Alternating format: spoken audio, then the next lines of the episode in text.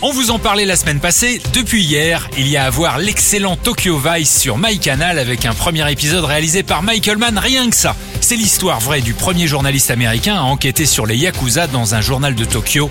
Vivement la saison 2 en cours de tournage. Elisabeth Moss a repris aussi du service avec la cinquième saison de Handmaid's Tale. June Osborne doit faire face aux conséquences du meurtre du commandant Waterford. C'est à voir sur OCS. Dans l'actu série, c'est au tour de l'acteur Diego Luna, l'interprète du rôle Cassian Andor dans Star Wars, de revenir en série sur Disney+. Pour pouvoir voler l'Empire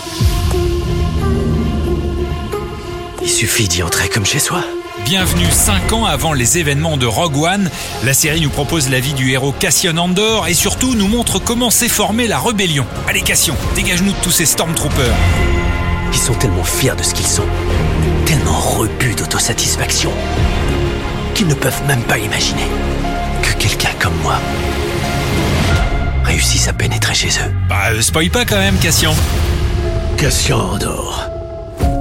L'Empire nous étrangle si lentement qu'on n'y prête même plus attention.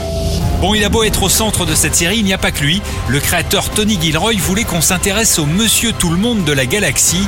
Les plombiers, les esthéticiennes, les journalistes ciné. Hein? Bon non, il n'y en a pas.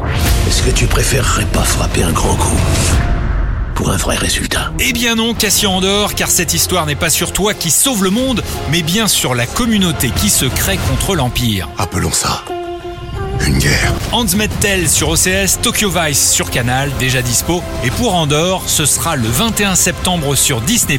Bonne série. Voici le véritable visage de la révolution. Énergie, série News.